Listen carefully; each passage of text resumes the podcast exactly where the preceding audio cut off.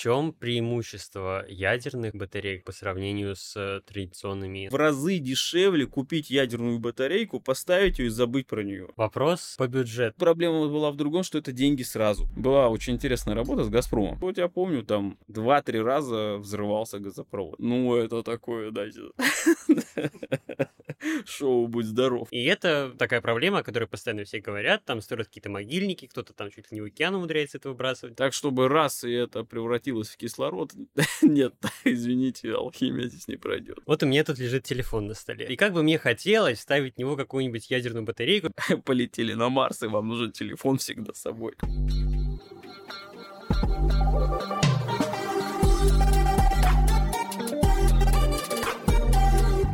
Всем привет, меня зовут Никаноров Александр, и это инженерный подкаст, где мы говорим о самых интересных технических и инженерных проектах. Простыми словами объясняем принцип работы простых и не очень технологий, а также раскрываем всю многогранность инженерной деятельности. Сегодня мы поговорим о портативных ядерных источниках энергии. Поможет нам в этом наш сегодняшний гость, доцент Института лазерных и плазменных технологий НИАО Борисюк Петр Викторович. Здравствуйте. Здравствуйте, добрый день, дорогие друзья. Давайте, наверное, первый вопрос такой. Что вообще такое ядерная батарейка и как она работает? Да, ну, ядерная батарейка — это источник питания, который основан на преобразовании энергии ядерного распада в электричество. Собственно, методы преобразования энергии ядерного распада в электричество есть разные. Собственно, мы об этом и будем говорить в рамках да, нашего сегодня подкаста. А в чем преимущество ядерных батареек по сравнению с традиционными? Ядерные батарейки, да, а, как я уже сказал, они основаны на преобразовании энергии ядерного распада в электричество. И, соответственно, в основе ядерной батарейки лежит ядерный материал. То есть это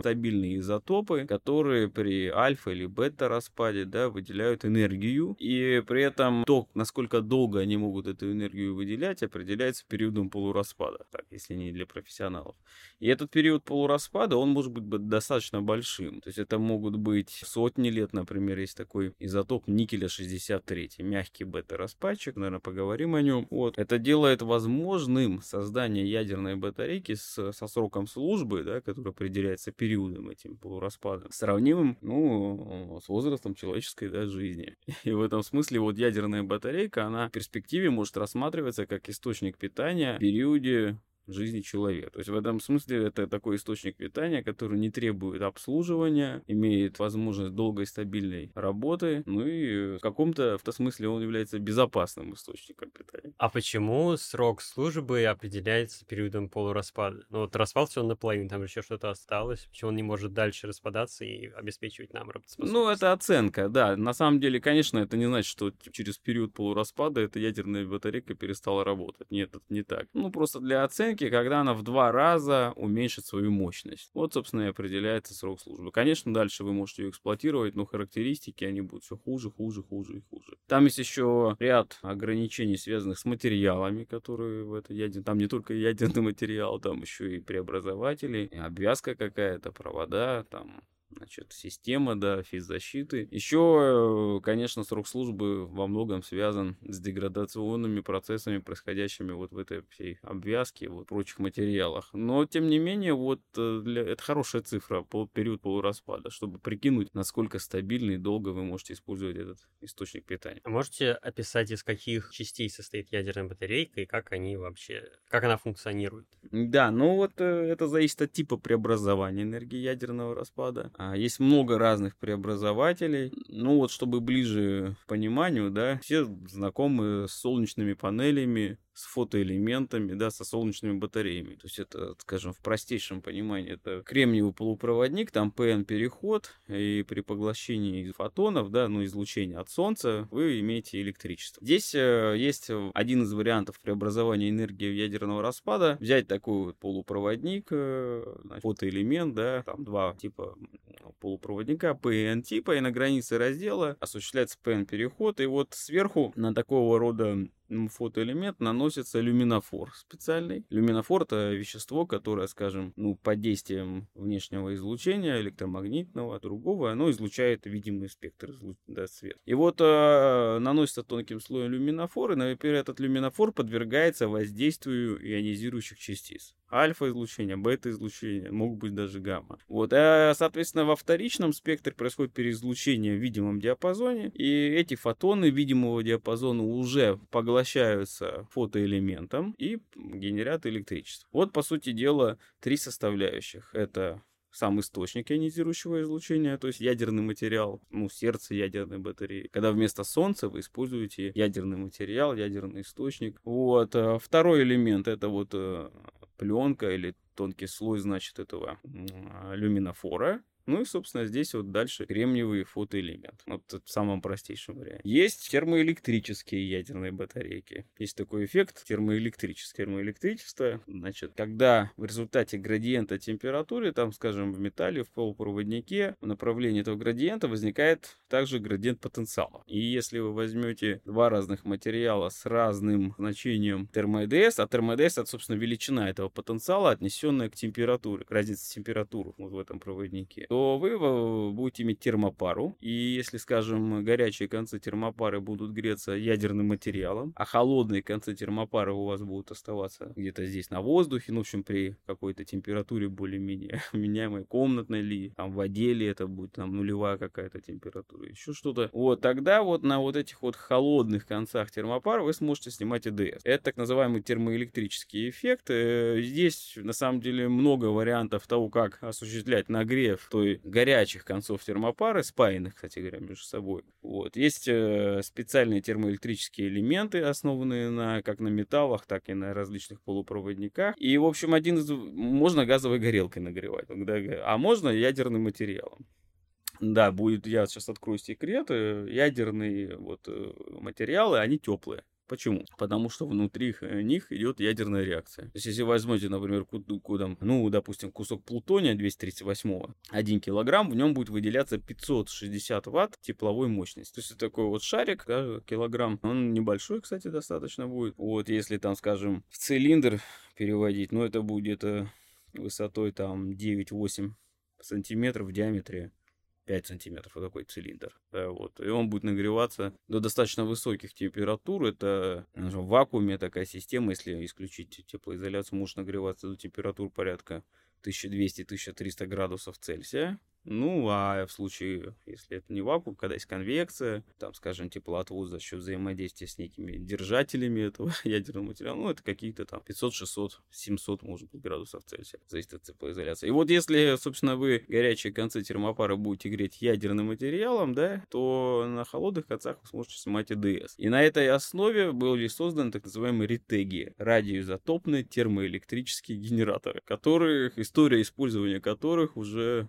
длится многие десятки лет. Я бы даже сказал 50 или 60 лет. Вот. Их э, очень активно использовали в советское время. Собственно, ретеги использовались для запитки метеостанций, для запитки маяков, удаленных от инфраструктуры, а вот на Северном морском пути точки слежения, ну и различные другие задачи. А какие материалы используются в качестве ядерного топлива в этих батарей? Ну, там два материала использовалось. Это изотопы стронция, вот, и изотоп плутония 238. Вот это такой хороший изотоп, у него достаточно большой период полураспада. Если для, мы говорим про ретек, радиоизотопный термоэлектрический генератор. Вот. В нем хорошая удельная мощность, да, тепловая, то есть 560 ватт на килограмм. Это ну, хорошо разогревается. Вот. Если говорить про бета-вольтаик, да, что тоже отчасти является а, ядерным, ядерными батарейками, на, на, основе бета-вольтайки создают миниатюр, миниатюрные портативные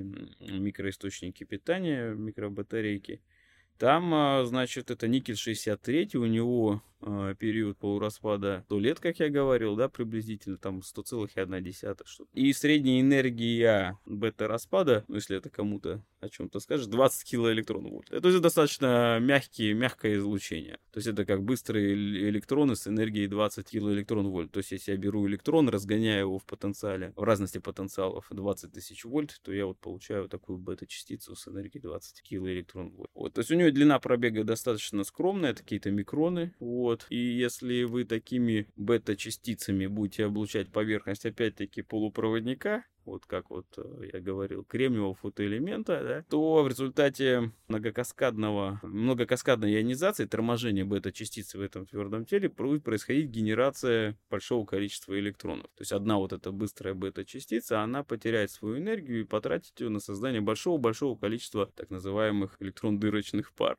Но вот эти электрон-дырочные пары, они, собственно, и э, являются носителями заряда, и они разделяются в PN переходе, и вы получаете ток, ток и потенциал, разность потенциалов в PN переходе. Это другой вариант э, реализации ядерной батарейки.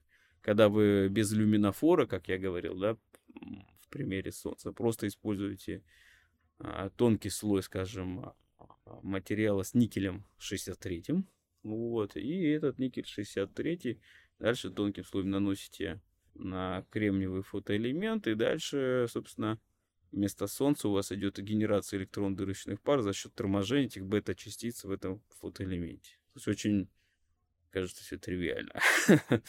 да, и это, это работа. Там есть на самом деле разные механизмы. Как всегда, дьявол кроется в деталях. Вот так экспериментально я в эту тематику сильно не погружен, так как мы все-таки реализуем Третий тип преобразования. Термофотовольтаические батарейки. Да. Вот. Но у нас, тем не менее, вышла одна работа по никелю 63. Мы опубликовали ее а, в хорошем журнале. Это Applied Phys Letters. Такой, ну, хороший журнал. Это Q1 квартель с высоким импакт-фактором. И у нас там была вообще идея из этих нанокластер, э, из этих э, атомов никеля 63 создавать наночастицы с разным размером. Да, то есть наночастицы это такие шарики, состоящие из счетного количества атомов. Да, и если их выстроить в определенном направлении, скажем, монотонно увеличивая размер, то тогда от маленького к большому будет происходить перераспределение электронной плотности. Ну, это за счет поверхностных эффектов, я не буду сейчас вдаваться, там мы это, в принципе, достаточно плотно аргументировали, и есть соответствующие там работы фундаментальные. Вот, но фишка в том, что если там в такой системе происходит распад никеля 63 генерация этого быстрого, быстро заряженной бета-частицы, быстрого электрона, то дальше, опять-таки, в результате торможения происходит генерация большого количества электрон-дырочных пар, которые автоматически перераспределяются вот в, этом, в этой разности потенциалов, формируемых фактически размерными эффектами вот в такой цепочке наночастиц, размерно упорядоченных. Вот. Мы до эксперимента с никелем 63 не дошли, но мы его замоделировали пучком быстрых электронов и получили генерацию ИДС и какие-то там микроватты мощности, которые, конечно, пока что на уровне образца, ну, сложно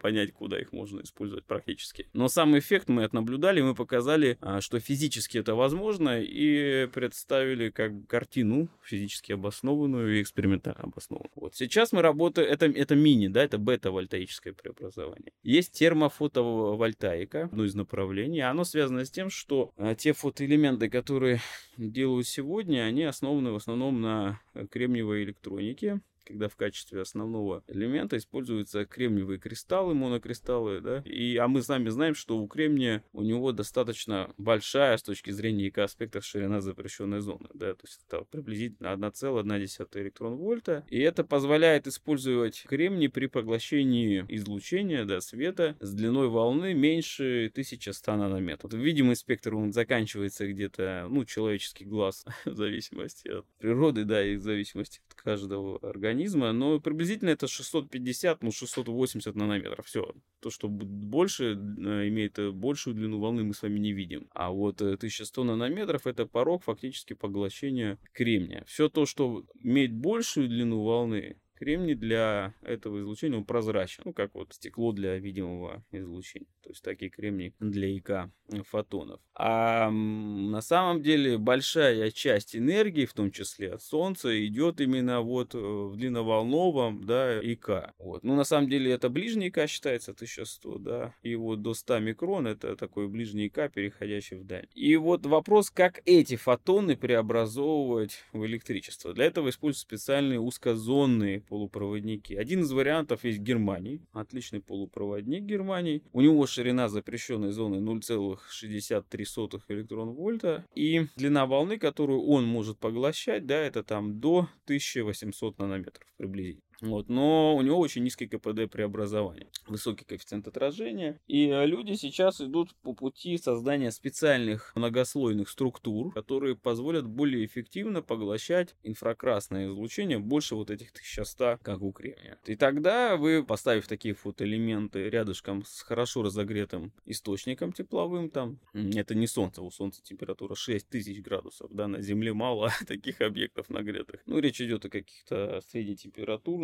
там или высоких температур, там 1000 градусов Цельсия какой-то там предмет, да, поставив вот рядом с ним такой фотоэлемент, он будет генерить электричество. Кремниевый фотоэлемент, он не будет генерить электричество, потому что а, спектр, который излучается разогретым телом, ну, все знают, наверное, это планковский спектр, вот, и он а, достаточно сильно сдвинут в ВК, ВК область. Вот, так вот, если использовать такие фотоэлементы, они позволят а, часть этого планковского спектра захватывать, поглощая и генерить электрон-дуречные пары и получать электричество. И если разработать специальный фотоэлемент, терм, поэтому термофото, теплофото, их еще немножко путают, э, ну, термо в основном фотоэлемент, который преобразовывает э, ИК-спектр от разогретого тела, то его можно было бы в перспективе использовать и для ядерной батареи. Ну, собственно, мы сейчас это и реализуем. То есть мы сейчас создаем прототип радиоизотопного источника питания на термофотовольтаическом типе преобразования. Здесь идея очень простая. Здесь используется разогретый тепловой источник. Ну, опять же, там плутоний 238 или стронцевые изотопы, там 90-91. Вот, которые разогревают сами себя в результате э, ядерного распада. И э, если вы очень хорошо локализуете такой тепловой источник, при этом откачаете все вокруг него, всю атмосферу, чтобы не было конвекции, исключите потери за счет теплоотвода, ну, то есть фактически сделайте такую теплоизоляцию, э, чтобы минимизировать потери за счет теплопроводности теплового контакта с какими-то держателями этого источника. Это реализуется с помощью специальных контактных систем, с, э, скажем так, с очень малыми площадями контактов, тепловых контактов. И э, тогда основные потери, которые идут вот э, в этой системе тепловой, они будут идти на излучение абсолютно черного тела. Есть там, сами, хорошо с вами знаем, да, там закон Стефана Больцмана, когда излучение с поверхности такого разогретого источника, оно определяется его температурой, четвертая степень умножить на константу Стефана Больцмана и умножить там на некий коэффициент серости, который, вообще говоря, еще зависит от длины волны излучения. И э, если аккуратно посчитать, то можно показать, что вот в таких условиях э, разогрев вот этой системы может достигать при там 500 ватт э, тепловой мощности там 1500 градусов Цельсия. Это неплохая температура, то есть это такое уже бело-желтое коление. То есть такой источник, который вот так вот до бела уже вот светит. И вот это излучение, да, вот его, собственно говоря, предлагается с помощью специальных термофотоэлементов преобразовывать в электричество. Эти термофотоэлементы, они непростые. Это достаточно сложные гетероструктуры, там с большим каскадом а, тонкопленочных всяких соединений на основе индия, галлия там, и мышьяка. А, вот. Но они достаточно эффективно позволяют преобразовывать ИК-спектр в электричество. И тогда вот, э, вот это направление термофотовольтаика открывает возможность создания радиозатопных источников питания на термофотовольтаическом типе преобразования. Вопрос по бюджету. Так. А вот эти ядерные элементы, угу. вот, плутоний тот же самый, они, ну, мягко говоря, специфические. Угу. И, наверное, они очень дорого стоят. Точно. А, да, я сейчас поясню, к чему этот вопрос. Я слышал, что мощность ядерных батареек измеряется там где-то в микроваттах, что-то такое. И тогда возникает у меня вопрос, а насколько целесообразно их вообще использовать, учитывая соотношение цены топлива и мощности, которую мы получаем? Ну, тут зависит от задач, на самом деле. Ну, микроватт это конкретно вот эти батарейки на основе никеля 63 третьего, еще на основе трития есть батарейки. Там, а, это вот микроватты, нановатты. Ну, это такие уже коммерческие реализации, типа микросхемка там, да, там 8 ножек, и, по сути дела, там уже в нее внедрены вот эти вот источники, и происходит генерация электричества. Вот, э, микроватт э, это, конечно, очень мало. Стоимость э, ядерной батарейки, она там 80, 80% складывается из стоимости ядерного материала. То есть, насколько бы там не были наши дорогие разработки и все прочее, прочее, прочее, вообще, включая все это, в общем, это все просто мизер по сравнению с тем, что стоит сам по себе материал. Вот, зависит от того, какую задачу вы решаете. Если с точки зрения запитки долга, ну хотя бы чуть-чуть там какого-то датчика, да, там на какой-нибудь станции слежения ли, либо это будет, может быть, там дальняя космическая навигация, то у вас выбора другого нет, понимаете? Если с точки зрения запитки каких-то инфраструктурных объектов на Земле, то тут, конечно, надо считать. Я приведу один пример, который мы просчитали до конца. Была очень интересная работа с Газпромом. Вот. У них, э, как оказалось, по территории Российской Федерации 200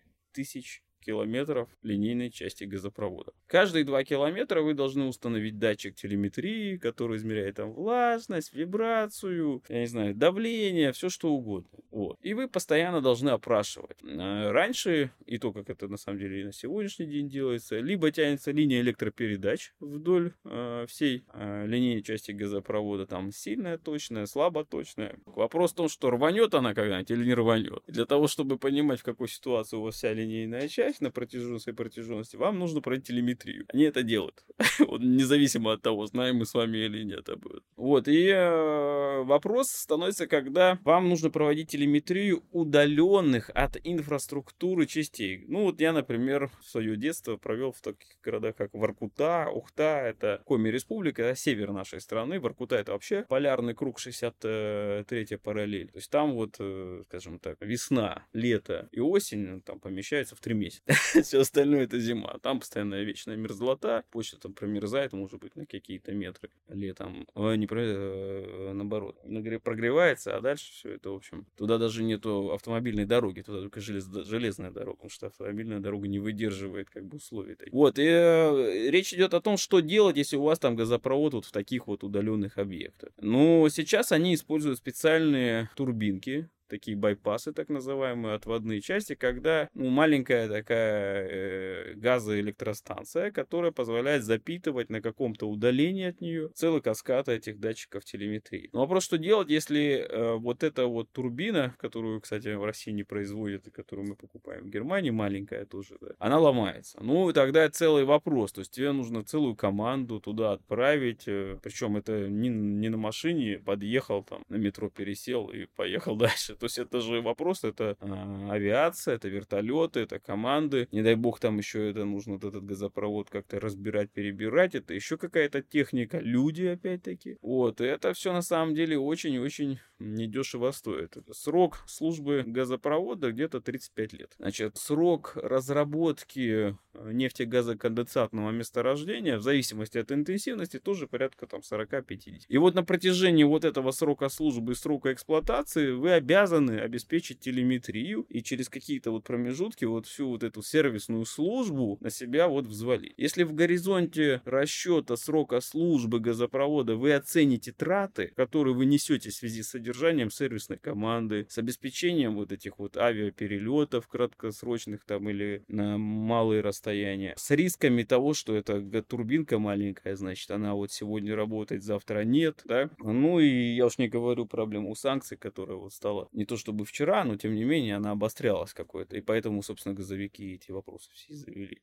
Вы если посчитаете, то окажется, что с учетом вот этих трат, с учетом этих рисков, у вас эффективно становится в, в разы дешевле купить ядерную батарейку, поставить ее и забыть про нее. То есть то, то, только проводить опять-таки какой-то удаленный мониторинг с помощью существующих систем там связи, да, и э, вообще, так сказать, больше об этом не забудь. Ну, конечно, там возникает целый каскад вопросов, связанных с радиационной безопасностью, с физзащитой и все прочее. Мы там прорабатывали много разных вопросов, куда ее там можно закопать, там, сделать саркофаг, чтобы просто, грубо говоря, бетонный блок, и из него, словно какой-то там выход плюс-минус, и вы это эксплуатируете. Вот, то есть экономически это было очень целесообразно. Но это, тут проблема была в другом, что это деньги сразу, деньги сегодня. Те деньги, которые они тратят, да, там, ну сегодня же нет этой проблемы. Завтра, может, ее тоже не будет. А через 10 лет, ну, через 10 лет, ха-ха, да. Ну, в общем-то, конечно, вот такие вопросы возникают. Вот. Но и с другой стороны, вот эм, дру, дру, другое, другое направление, да, вот мы сейчас с вами рассмотрели, там удаленная инфраструктура объект, да, вот газопроводку сами взяли, да. При этом емкость рынка, понятно, что гигантская, да, то есть через каждые 2 километра 200 тысяч километров, там, прикинул 100 тысяч точек, да, условно. Даже пусть не 100 тысяч, пусть 100 раз меньше, да. Вот тысяча таких объектов, это очень солидная, мне кажется, с точки зрения емкости вырасти. Ну, в общем, солидный рынок. Вот. Не знал, что трубопроводы каждые 35 лет меняют. Это мы сейчас строим язде, как он там называется, Северный поток. Через 30 лет мы опять будем с таким же трудом его строить.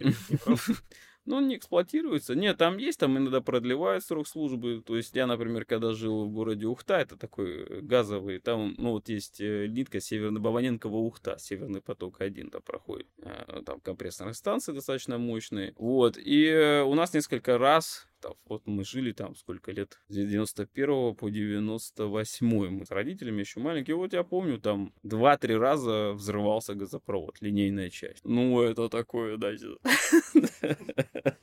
шоу «Будь здоров» факельное. То есть весь город там выходил, смотрел, это все ревет. Такой факел огромный. То есть понятно, что э, ли, э, эта ветка проходит далеко от тебя, но ты видишь это просто и становится немножко даже страшно. Нет, да, это есть такая проблема, меняют. Там используются такие трубы в диаметре порядка, ну не порядка, а в диаметре 1000 метров. Там есть свой стандарт, но в общем это такая сложный инфраструктурный объект, который надо обслуживать, естественно. Деградация материалов здесь есть. Но Северный поток поток 2 его только построили. Чего переживаете? Вот. Плюс, я думаю, там есть возможности его законсервировать, не использовать или там как-то перевести в нерабочее состояние. Для следующего вопроса как раз про под Арктику я подведу. Я сейчас зачитаю, если позволите. Да-да. Для ответа на научно-технические вызовы, стоящие перед Россией в Арктике, требуется кооперация пула ведущих университетов и постоянная координация их деятельности в рамках единой арктической научной повестки. Выявление запросов госструктур и индустриальных компаний, работающих в арктической зоне, и последующее решение научных задач потребует участия всех всех организаций, имеющих соответствующие компетенции. Помимо университетов, это Национальный исследовательский центр Курчатовский институт, отраслевые структуры Росатома, Институт Иран. Только консолидированная работа обеспечит сохранение и укрепление лидерства нашей страны в этом важнейшем регионе. Это слова ректора нашего вуза Владимира Игоревича Шевченко, который комментирует проект НЕОМИФИ под названием «Ядерная батарейка», суть которого состоит в создании источника энергии, способного работать несколько лет без подзарядки. Можете подробнее об этом проекте рассказать и чем чем сегодня так важна Арктика. Да, это на самом деле его слова совещания, в котором я тоже демонстрировал наш макет по ядерной батарейке, я там присутствовал. Э, значит, Арктика связана с тем, что это уникальный объект планете Земля, никем не освоенная территория по существу, кроме Российской Федерации. Сейчас э, Центр научно-технических компетенций сосредоточенный там. Он э, уже на текущий момент позволяет получить массу возможностей, начиная от грузоперевозок по Северному морскому пути, заканчивая, не ограничиваясь этим, добычей различных полезных ископаемых, в том числе нефть и газ. Вот, ну ну и также понятно, что на Северном полюсе возможны различные аномалии, которые интересно было бы исследовать, да, и перспективы этих исследований, они не так однозначны к их трактовке на сегодняшний день. Но есть ощущение, что там может быть что-то очень интересное. То есть, ну, было бы интересно поисследовать, как там изменяется гравитационное поле, как происходит таяние ледников. Ну и метеостанция это тоже очень важно. Очень важный аспект, который мы вот с учетом всех происходящих настоящих вот ситуаций мы просто потеряли возможность проводить хорошие прогнозы, потому что данные, которые мы раньше получали от наших стран, там, партнеров, тоже я не специалист в этой области, опять-таки, кто-то сказал, где-то прочитал, ну, вроде бы там мы получали их от Японии от Америки, мы эти данные не получаем. Вот и поэтому надежность там наших прогнозов, она оставляет желать лучшего. Ну, плюс это такая территория, которую хочется осваивать и интересно осваивать. И в Арктике это как удаленный от инфраструктуры объект, очевидно, да, важный объект, который в себе, как мне кажется, хранит достаточно большое количество тайн, которые человечеству еще только предстоит разгадать. Что творится на Южном полюсе, я мало себе представляю, но понимаю, что он не наш.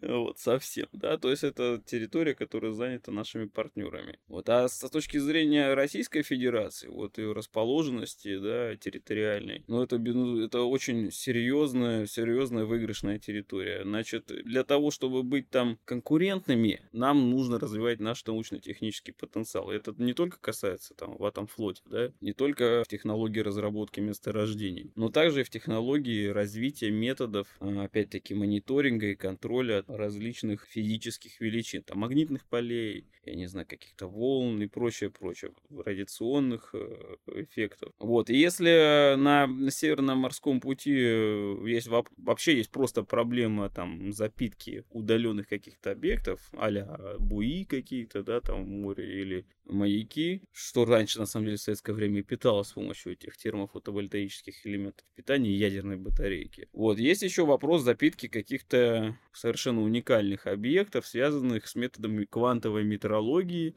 при использовании в этой части. Вот квантовая метеорология это то, что меня и привело к ядерной батарейке. По сути дела, я, вообще говоря, сотрудник э, кафедры физики технических проблем метеорологии. Сейчас я исполняю обязанности заведующего кафедры. И вот стали, стал вопрос о запитке систем, квантометеорологических систем, которые позволяют исследовать сдвиги там, электрических полей, магнитных полей, использовать эти значит, современные системы на основе стандартов времени частоты для исследования изменения там, э, гравитационного поля Земли. Вот э, это все, конечно, было бы интересно исследовать там. Не знаю, так сказать, то есть глубоко вот так вот сказать, что я сейчас буду делать это и я получу то-то, ну, я могу сейчас так сказать, да, и прям какие-то конкретные примеры, но я бы не хотел, потому что может, знаете, фантазией заниматься. не в этом эфире. Когда-нибудь там за чашечкой чая, пожалуйста, мы обсудим всю эту полемика научная. Но Владимир Игоревич абсолютно правильно все заявил и все четко сформулировал. Интересно, что вот это вот эта разработка ядерных батареек для средней мощности, это не микроватты, как вы сказали, а все-таки ватты, сотни, сотни ватт. Да, это та часть технологии, которая на сегодняшний день у нас почему-то немножко после Советского Союза стала подзабытой. Вот. Что-то делается, но не в таких масштабах, как раньше, точно. И технологии, и материалы уже давно шагнули вперед, вот, и почему-то мы не приняли этого внимания. Но сейчас приходится наращивать эти темпы. Ну, я не скажу, что мы отстали, нет, мы идем в ногу, скажем так, с нашими зарубежными партнерами. То есть те компетенции, которые Росатом сохранил, в том числе в НИАУ МИФИ, в нашем университете, они позволяют достаточно оперативно реагировать на те или иные научно-технические вызовы, в том том числе по созданию независимых источников питания на Северном морском пути, использования ядерных батарей. Еще такой момент, в самом начале вроде рассказали про то, что э, эти ядерные батарейки достаточно безопасны для человека. И одно из устройств, которое может питать ядерные батарейки, это кардиостимуляторы. Точно. А то есть э, сейчас кардиостимуляторы это то, что куда-то там к сердцу человеку внутрь помещается, ну, и поскольку они работают на более-менее традиционных батарейках, то mm-hmm. их нужно менять. То есть нужно делать операцию там каждые лет 5, наверное. А если мы поместим туда ядерную батарейку, то как бы мы ее один раз поместили, она очень долго работает, в принципе, может быть, человеку хватит на всю жизнь. Но вот э, и вроде бы очень все хорошо. Но вот единственный вопрос, помещать радиоактивный элемент себе в сердце, э, насколько это безопасно все-таки для человека? Но я вам скажу так, у моей мамы кардиостимулятор. И она сейчас, э, там, литий-ионные батарейки, значит, ей один раз в 10 лет. Опять-таки, частота замены этих бат... Это операция. То есть, что такое замена батарейки? Это операция, да, очень неприятная для человека. Особенно те люди, которые носят кардиостимуляторы, у них проблемы с сердцем, сердцебиением, с ритмом сердцебиения. Вот, кардиостимуляторы, я тут как физик размышляю, да, я не медик, не медтехник, ну, просто вот столкнувшись вот со своими близкими в этой проблеме, это там просто ну, некий источник питания, два электрода, которые подходят к сердцу, еще один электрод, который измеряет фактически ну, ритм сердцебиения. Если в соответствии с заданной программой этот ритм отклоняется, то дальше включается вот эта вот батарейка, она подпитывает вот этот, скажем, э, эти два электрода, создавая такой мини-электрошок сердцу и задавая ритм, собственно говоря, сердца. Если у вас э, постоянные проблемы, так что сердце вообще, там есть такое состояние, как я понимаю, полной блокады сердца, есть, когда сердце постоянно работает от э, кардиостимулятора. То есть кардиостимулятор фактически э, генерит, да, то есть э, постоянно контролирует режим вашего, он задает режим биения всего сердца. То здесь, конечно, большое потребление, то есть постоянно включенная система, и она постоянно работает, скажем так, в активном режиме, не просто контролирует, да, там, оп, там подключилась, включила, значит, а вот постоянно дает. То так, конечно, может быть и 5 лет. А если там в более щадящем спящем режиме, то это вот 10 лет вот у моей мамы вот так. Значит, э, можно использовать э, ядерные батарейки. Более того, они использовали. Вот там, скажем, НИИТФА, научный, научно-исследовательский институт теплофизики и автоматики, который вот на развилке Варшавского Каширского шоссе находится, у них был прототип ядерной батарейки на основе плутония 238 для кардиостимулятора. Значит, он там размером 5-рублевую монету, то есть это очень миниатюрная батарейка, она вполне сопоставима с батарейкой литий-ионовой, вот эти вот большие таблетки, которые... Э, безопасно ли это? Да, это безопасно в случае использования определенного ряда радиоизотопов. Какие это радиоизотопы? На самом деле их не очень много. Вот. Радиоизотопы, которые, по сути дела, в дочерних продуктах распада и в цепочке распада не имеют гамма-излучения. То есть самое опасное это гамма-излучение. Альфа и бета, там специально ставится такая свинцовая небольшая защита, которая позволяет вам исключить э, воздействие вот этих вот э, быстрых заряженных частиц, да, альфа-частиц и бета-частиц на живые ткани человека. Просто там с помощью специальной там технологии, эта физзащита делается очень легко. И таких э, изотопов их, ну вот по сути дела, плутоний 238 альфа-распадчик, у которого, ну, тормозной рентген, возможно, там будет, который тоже достаточно легко, так сказать, э, подавляется. И никель-63, у которого мягкое бета-излучение. Вот если вы используете этих два источника, вот, э, то, по крайней мере, я знаю, что на их основе это достаточно серьезно прорабатывалось, можно создавать ядерные батарейки, которые будут безопасны для человеческого организма.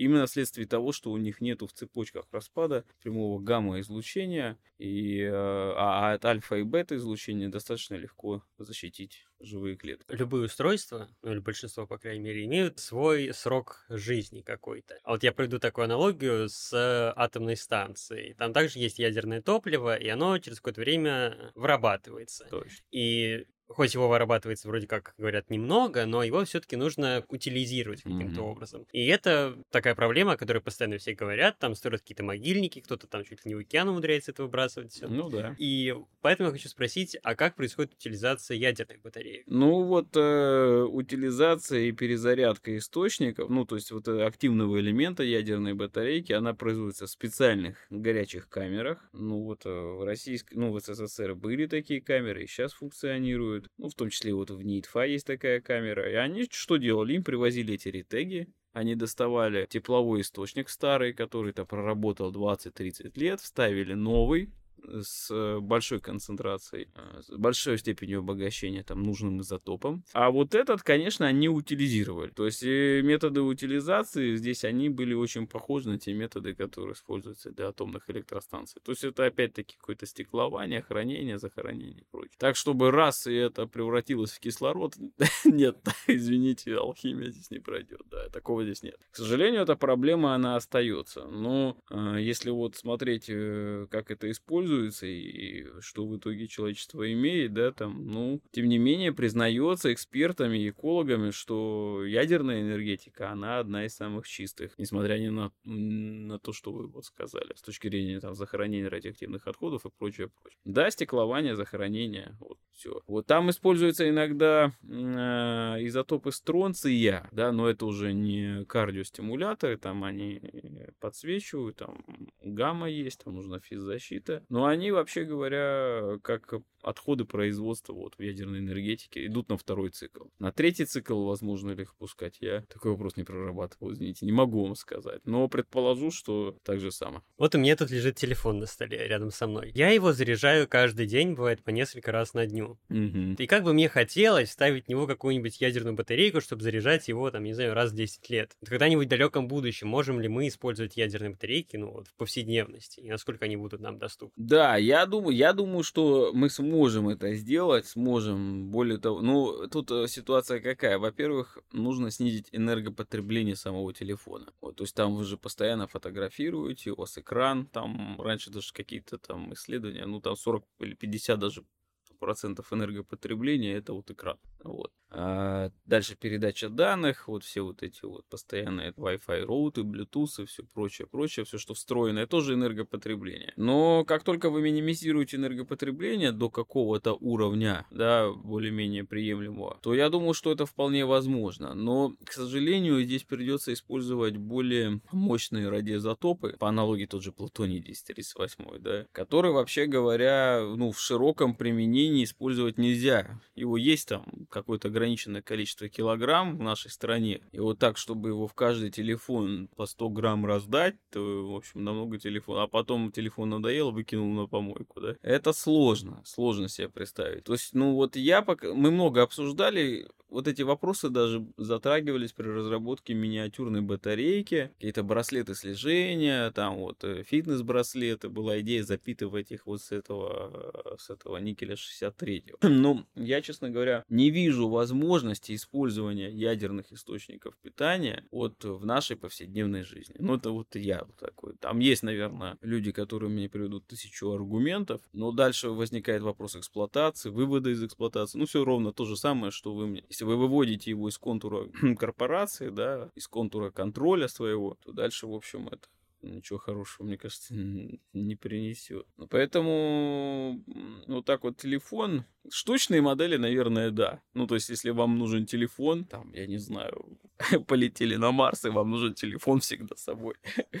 И то там всегда есть сол- солнце, вы же не вылетели из Солнечной системы, поэтому всегда можете с помощью фотоэлементов получить эту энергию. Но э, могу себе представить какую-то ситуацию, где вам нужно длительно использовать какую-то связь и длительно... Но это опять-таки, говорю, какие-то критические условия. Большие глубины, крайний север, дальний космос, вот эти вот вещи. Удаленная инфраструктура, объекты. Повседневной жизни сомневаюсь, я, по крайней мере, сейчас. То есть технологии не позволяют пока это. Возможно, что-то появится в будущем, когда вам э, удастся удастся э, с каких-нибудь там микроватта будет достаточно, чтобы запитать весь ваш телефон там со всеми картинками, со всем прочим прочим. Ну, допустим, была лампочка, лампа накала, да, которую изобрел Эдисон, да, ну, лампа Ильича бы ее называли, да, у нас ее как бы называли так. Э, ну вот, э, она 100 ватт, да, теперь по аналогии с ней вы можете использовать светодиодную лампу, с которой там энергия, да, мощность потребления там 3 ватта, 4, 5 ватт, в 20 раз эффективнее, если освещенность даже в люминах, если. То есть э, технологии не стоят на месте, как только вы минимизируете, дальше, я думаю, это будет вполне возможно. Ну что ж, на этом мы закончим сегодняшний выпуск. Спасибо большое, что пришли к нам в гости, было очень интересно. Спасибо, Александр, спасибо. С вами тоже было приятно пообщаться.